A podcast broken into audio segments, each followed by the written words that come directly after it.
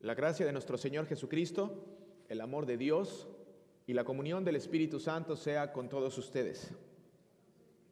Esta mañana nuestra meditación está basada en la primera carta de Pablo a los tesalonicenses, capítulo 5.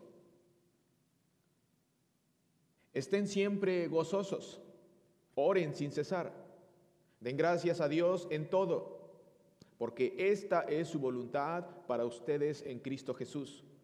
No apaguen el espíritu, no menosprecien las profecías, examínenlo todo, retengan lo bueno, absténganse de toda especie de mal.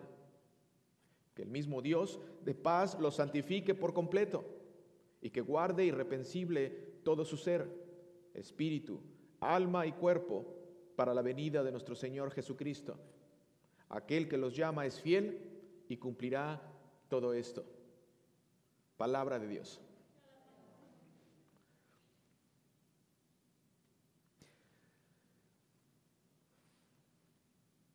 ¿Quién de ustedes cuando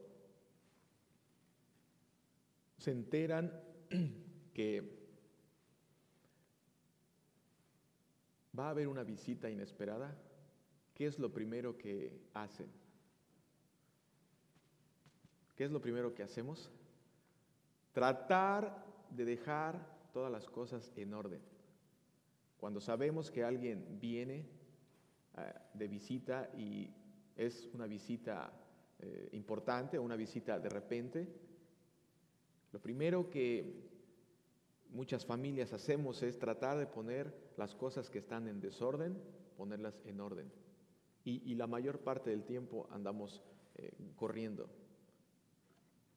Pueden ver la sensación o la tensión cuando sabes que alguien viene y que la casa no está en condiciones eh, o no está eh, en condiciones presentables.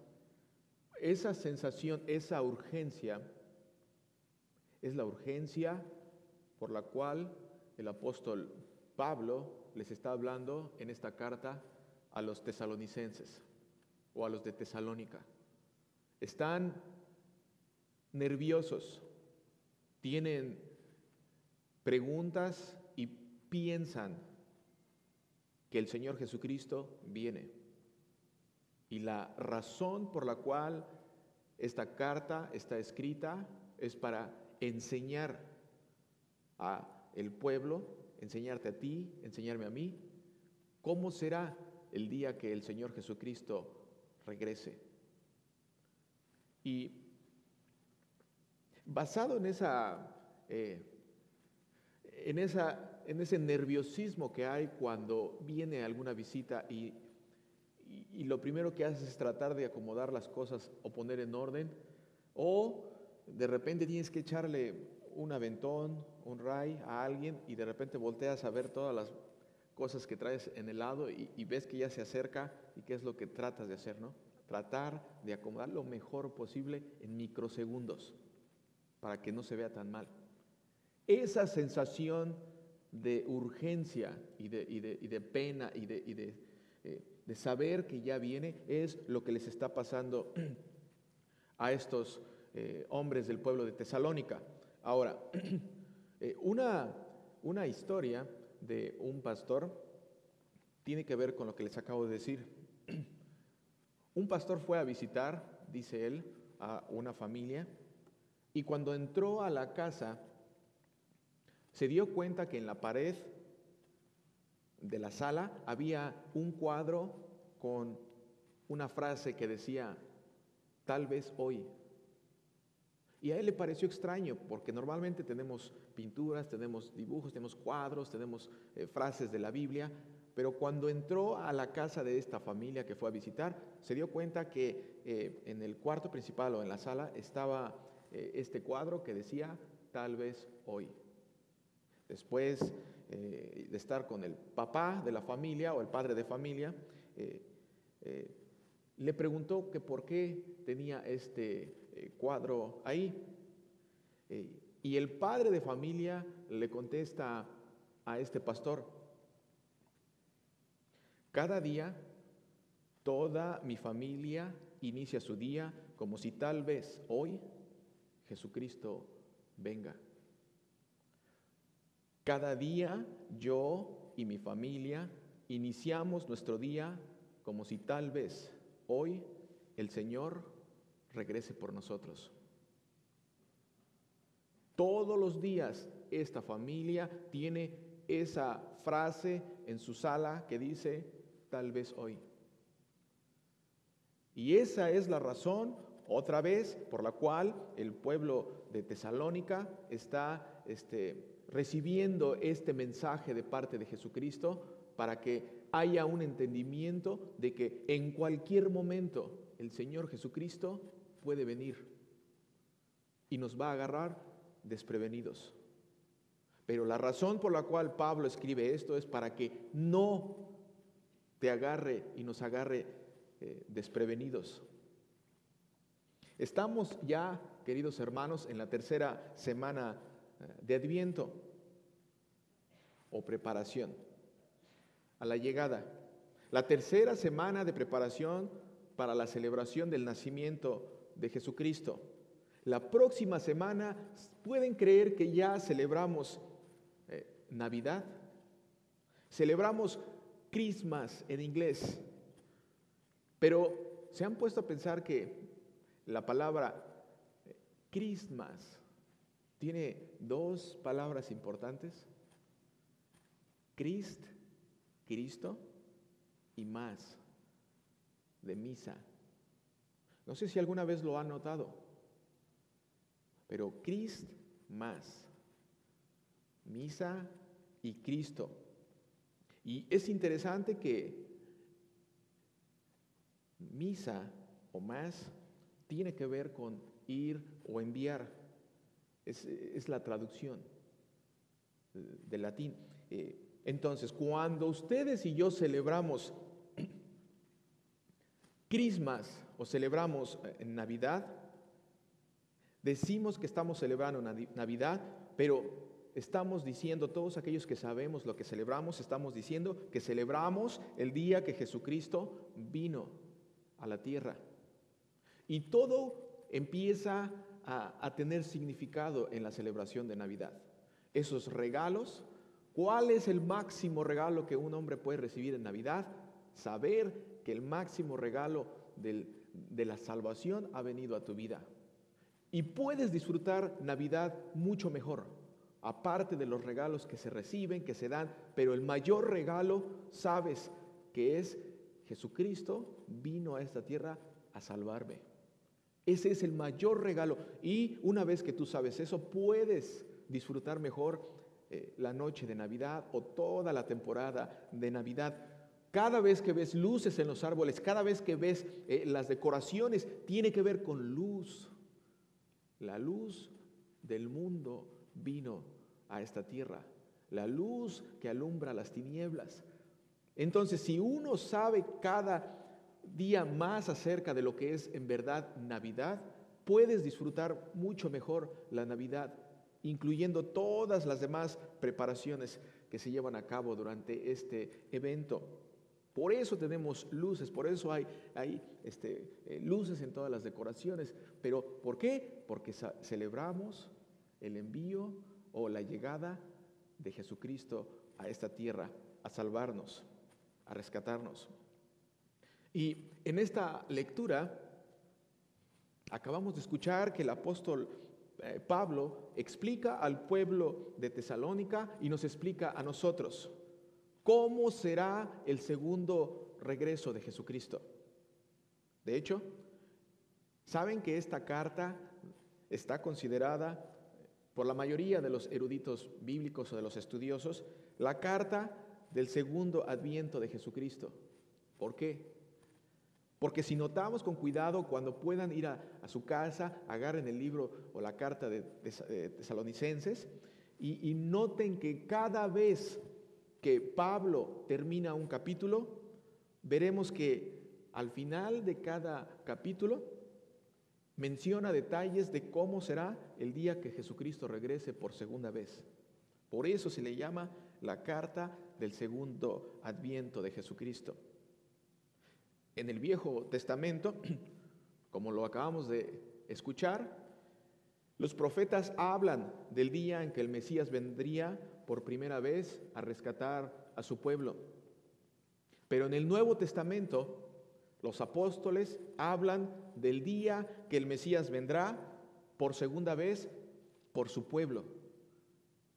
¿Pueden notar la diferencia?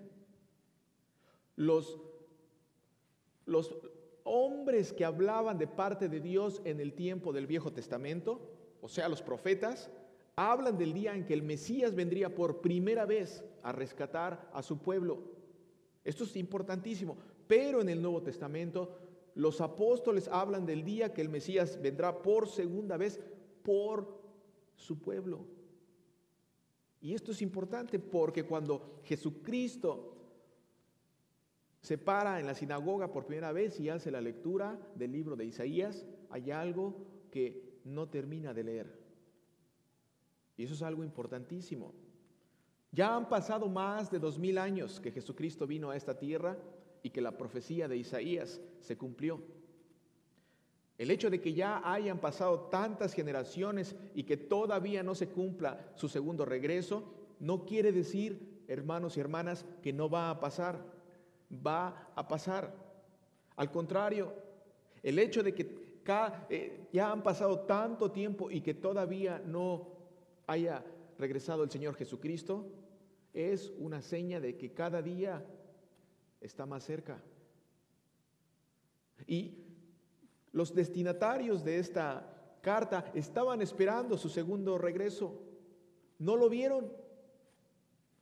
Por eso el apóstol Pablo les escribe para explicarles y traerles consuelo y la esperanza de que un día el Señor va a regresar.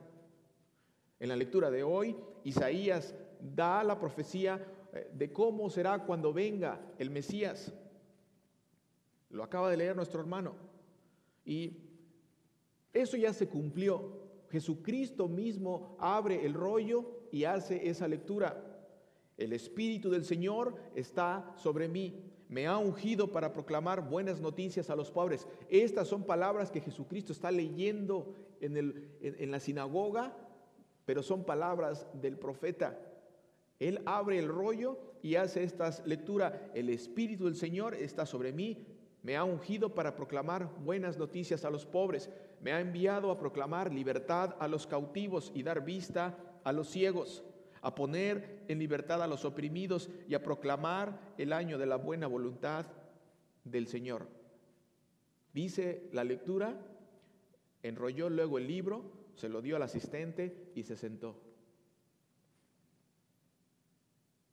Todos en la sinagoga lo miraban fijamente. ¿Por qué? Porque sabían que esa era una de las profecías más importantes. Entonces Jesucristo comenzó a decirles, hoy se ha cumplido esta escritura delante de ustedes. Notemos que Jesús leyó la profecía de Isaías que nuestro hermano acaba de leer hace un rato pero leyó la frase o el enunciado incompleto. No terminó la lectura. Solamente terminó diciendo y a proclamar el año de la buena voluntad del Señor. Pero le faltó leer algo, hermanos. ¿Por qué? Porque lo que le faltó leer es lo que va a pasar cuando regrese por segunda vez. Y eso es lo que cada vez que preparamos Adviento, la preparación para venir, cada vez que celebramos el nacimiento de Jesucristo en Navidad, también esperamos que termine esa frase el Señor Jesucristo. ¿Qué frase? Nuestro hermano lo leyó. El Espíritu de Dios, el Señor, está sobre mí. Sí, el Señor me ha ungido me ha enviado a proclamar buenas noticias a los afligidos, a vendar a los quebrantados de corazón, a anunciar libertad a los cautivos y liberación a los prisioneros, a proclamar el año de la buena voluntad del Señor. Y continúa, y el día de la venganza de nuestro Dios. Y el día de la venganza de nuestro Dios. Eso es lo que tú y yo todavía estamos esperando. Por eso es importante que tú sepas y yo sepamos que quién eres tú para querer vengarte de alguien. ¿Quién eres tú para querer a aquellas personas que te han hecho mal o que has eh, eh, sido herido, lastimado? ¿Quién te ha dicho a ti que tú eres aquel que puede poner las manos o, o poner sus propias manos para vengarse de alguien que te ha hecho mal? El Señor Jesucristo está diciendo que Él es aquel que cuando regrese por segunda vez, Él es el que va a tomar la venganza. Pero tú y yo no tenemos ninguna autoridad para poder o tratar de vengarnos de alguien que nos hizo algún mal en algún momento de nuestra vida, por más que te haya dolido. Por más que hayas sido herida, herido, lastimado, el Señor es el único que va a venir la segunda vez por su venganza. ¿Cuándo va a ser el día de la venganza de nuestro Dios? El día que regrese por segunda vez. ¿Cuándo va a pasar eso? De acuerdo a la palabra, y, atención, de acuerdo a la palabra, ¿quién es la palabra? Jesucristo. Nadie lo sabe. Mateo 24, 36, de la boca de Jesucristo. Nadie sabe el día que voy a regresar. Pero lo que la Biblia sí dice, queridos hermanos, es que estemos preparados. Porque será como un abrir y cerrar de ojos. Primera de Corintios 15, 52. Estemos preparados porque será como un abrir y cerrar de ojos. ¿Recuerdan el cuadro que tenía en la pared esta familia? ¿Qué palabras decía? Tal vez hoy. Tal vez hoy el Señor regrese. ¿Estamos preparados para ese día? ¿Estás preparado? ¿Estoy preparado? ¿Estás preparado para recibir al Señor Jesucristo? Saben que un día un hombre eh, estaba de turista en Suiza y de repente este hombre dice que iba por un camino y que de repente voltea y ve una finca, una, casa y que la ve tan bonita y tan grande y con unos jardines increíbles.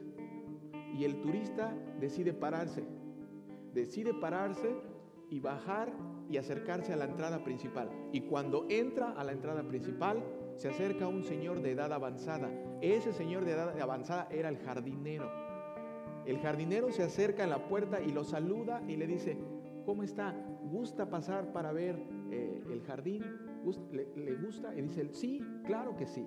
Se mete el turista y cuando el turista entra a esta eh, finca se da cuenta que hay unos jardines increíbles el pasto cortado muy bonito, los arbustos bien decorados, todo muy en muy buen orden. Y le pregunta el turista al señor jardinero, le dice, wow, este lugar es increíble. ¿Cuánto tiempo tiene trabajando aquí? Pues la verdad tengo muchos años ya, ya muchos, casi toda mi vida. Dice, wow, qué bonito. ¿Y eh, cuántas veces este, eh, ha venido el dueño de la finca para ver este lugar tan hermoso? desde que usted está aquí. Y dice, bueno, la verdad es que tengo toda mi vida trabajando en este lugar casi. Y de todo el tiempo que tengo aquí, ha venido solamente tres veces a visitarlo. Y en esas tres veces que ha venido, pues me ha dado mucho gusto saber que puede ver todo lo que hay aquí. Y dice el turista, pero ¿cómo es posible que usted pueda tener todo este lugar tan hermoso y tan bien cuidado como si hoy o este fin de semana fuera a venir el dueño de la finca. Y no ha venido. ¿Cuándo fue la última vez que vino? Y dijo, la última vez que vino tiene como 10 años que vino. Pero ¿por qué tienes tan hermoso y tan cuidado este lugar como si fuera a venir este fin de semana? Y dice él, no, no lo tengo cuidado y no lo tengo tan hermoso como si fuera a venir este fin de semana lo tengo cuidado y hermoso como si fuera a venir hoy. Porque tal vez venga hoy. Y cuando este turista se dio cuenta que el hombre dedicaba toda su vida para mantener cuidada la finca de su señor, se dio cuenta que así mismo cada persona, cada cristiano, tiene que estar viviendo su vida como si tal vez el Señor Jesucristo viniera hoy.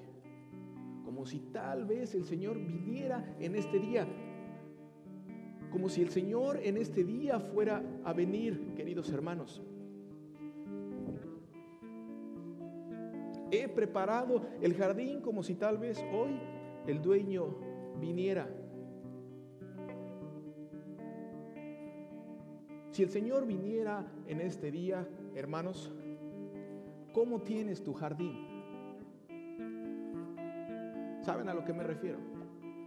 ¿Cómo, cómo tienes esas áreas en tu vida que necesitas cambiar? ¿Qué áreas de tu vida has dejado que crezcan hierbas, espinos, pasto, maleza y que no has regresado a cortar y a cuidar? ¿Cómo está el área de tu jardín con tus hijos? ¿Cómo está el área del jardín con tu esposa, con tu esposo, con tus hermanos, con tu hermana? ¿Cómo está? ¿La has descuidado?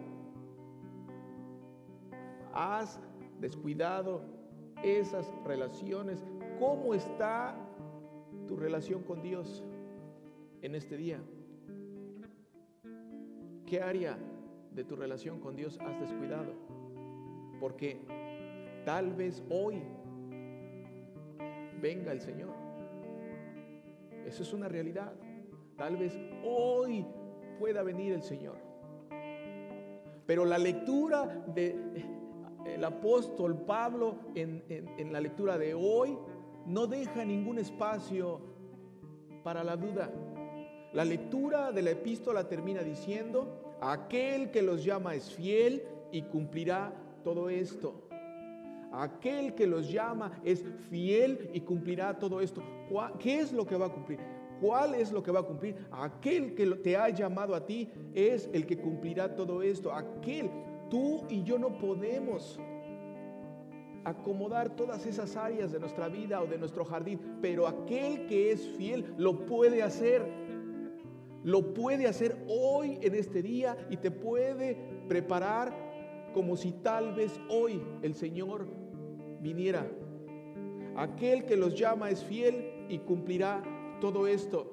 Sí, hermano. Aquel que te ha llamado a los pies Aquel que te ha llamado a sus pies, Él lo va a cumplir porque lo ha prometido. No importa que tú creas que no, eso no importa.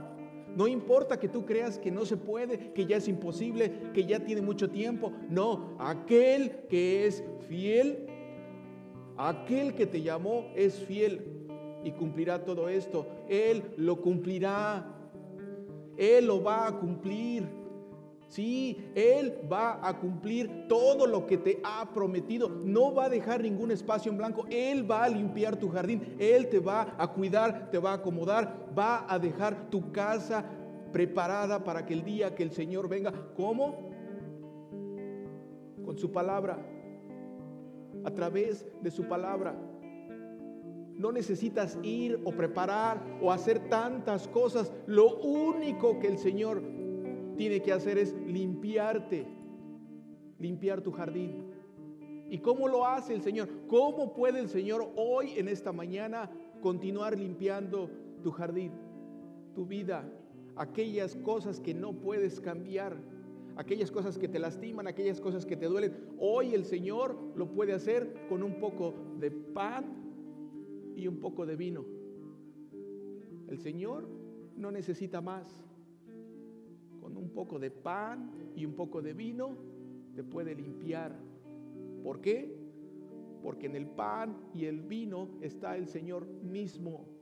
Jesucristo mismo está limpiándote. Aquel que te llamó es fiel y cumplirá todo esto. Y el día de hoy no es la excepción. El día de hoy el Señor Jesucristo está aquí. ¿Para qué?